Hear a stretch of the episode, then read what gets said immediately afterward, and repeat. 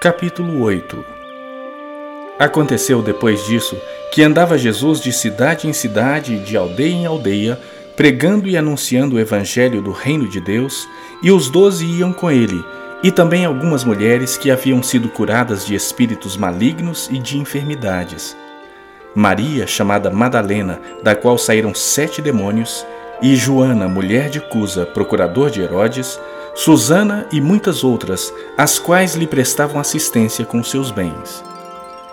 Afluindo uma grande multidão e vindo ter com ele gente de todas as cidades, disse Jesus por parábola: Eis que o semeador saiu a semear.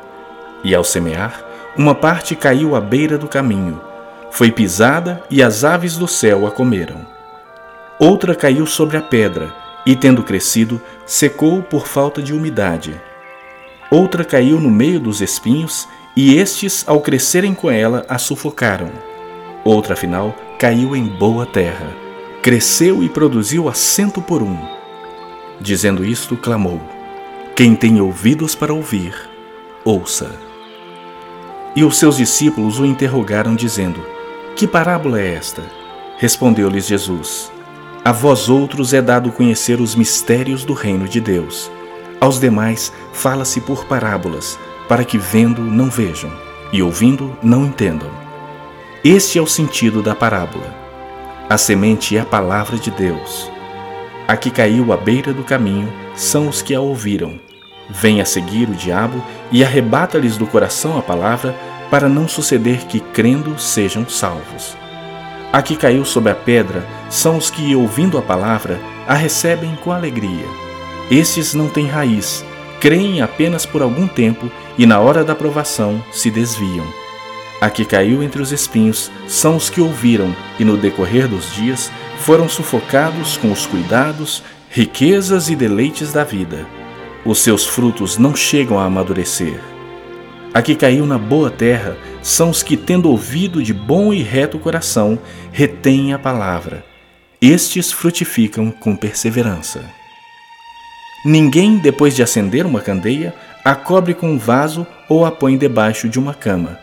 Pelo contrário, coloca sobre um velador, a fim de que os que entram vejam a luz.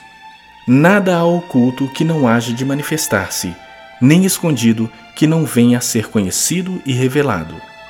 Vede, pois, como ouvis, porque ao que tiver se lhe dará, e ao que não tiver, até aquilo que julga ter lhe será tirado. Vieram ter com ele sua mãe e seus irmãos e não podiam aproximar-se por causa da concorrência de povo. E lhe comunicaram: Tua mãe e teus irmãos estão lá fora e querem ver-te. Ele, porém, lhes respondeu: Minha mãe e meus irmãos são aqueles que ouvem a palavra de Deus e a praticam. Aconteceu que num daqueles dias entrou ele num barco em companhia de seus discípulos e disse-lhes: Passemos para outra margem do lago e partiram. Enquanto navegavam, ele adormeceu. E sobreveio uma tempestade de vento no lago, correndo eles o perigo de sossobrar. Chegando-se a ele, despertaram-no, dizendo: Mestre, mestre, estamos perecendo. Despertando-se Jesus, repreendeu o vento e a fúria da água. Tudo cessou e veio a bonança. Então lhes disse: Onde está a vossa fé? Eles, possuídos de temor e admiração, diziam uns aos outros: Quem é esse que até aos ventos e às ondas repreende e lhe obedecem? Então rumaram para a terra dos Gerazenos, fronteira da Galiléia. Logo ao desembarcar, veio da cidade ao seu encontro um homem possesso de demônios que havia muito não se vestia, nem habitava em casa alguma, porém vivia nos sepulcros. E quando viu a Jesus, prostrou-se diante dele, exclamando e dizendo em alta voz: Que tenho eu contigo, Jesus, filho do Deus Altíssimo? Rogo-te que não me atormentes. Porque Jesus ordenara ao espírito imundo que saísse do homem, pois muitas vezes se apoderara dele. E, embora procurassem conservá-lo preso com cadeias e grilhões, tudo despedaçava e era impelido pelo demônio para o deserto. Perguntou-lhe Jesus: Qual é o teu nome? Respondeu ele: Legião, porque tinham entrado nele muitos demônios. rogavam-lhe que não os mandasse sair para o abismo. Ora, andava ali pastando no monte uma grande manada de porcos. Rogaram-lhe que lhes permitisse entrar naqueles porcos, e Jesus o permitiu.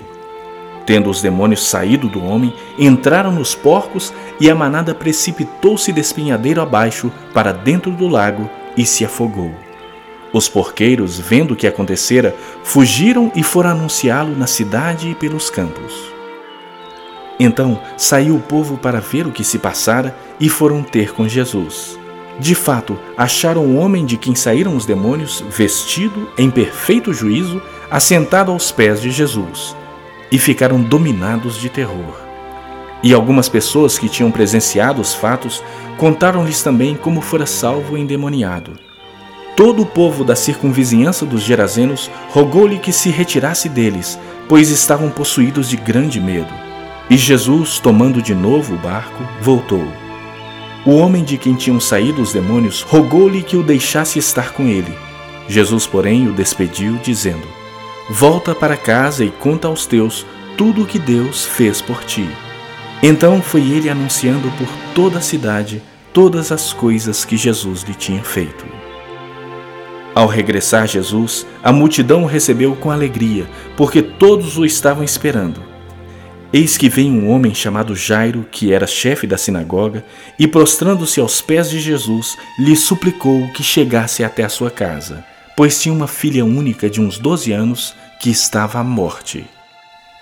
Enquanto ele ia, as multidões o apertavam. Certa mulher que havia doze anos vinha sofrendo de uma hemorragia e a quem ninguém tinha podido curar, e que gastara com os médicos todos os seus haveres, veio por trás dele e lhe tocou na orla da veste, e logo se lhe estancou a hemorragia. Mas Jesus disse: Quem me tocou? Como todos negassem, Pedro, com seus companheiros, disse: Mestre, as multidões te apertam e te oprimem, e dizes: Quem me tocou? Contudo, Jesus insistiu: Alguém me tocou, porque senti que de mim saiu poder.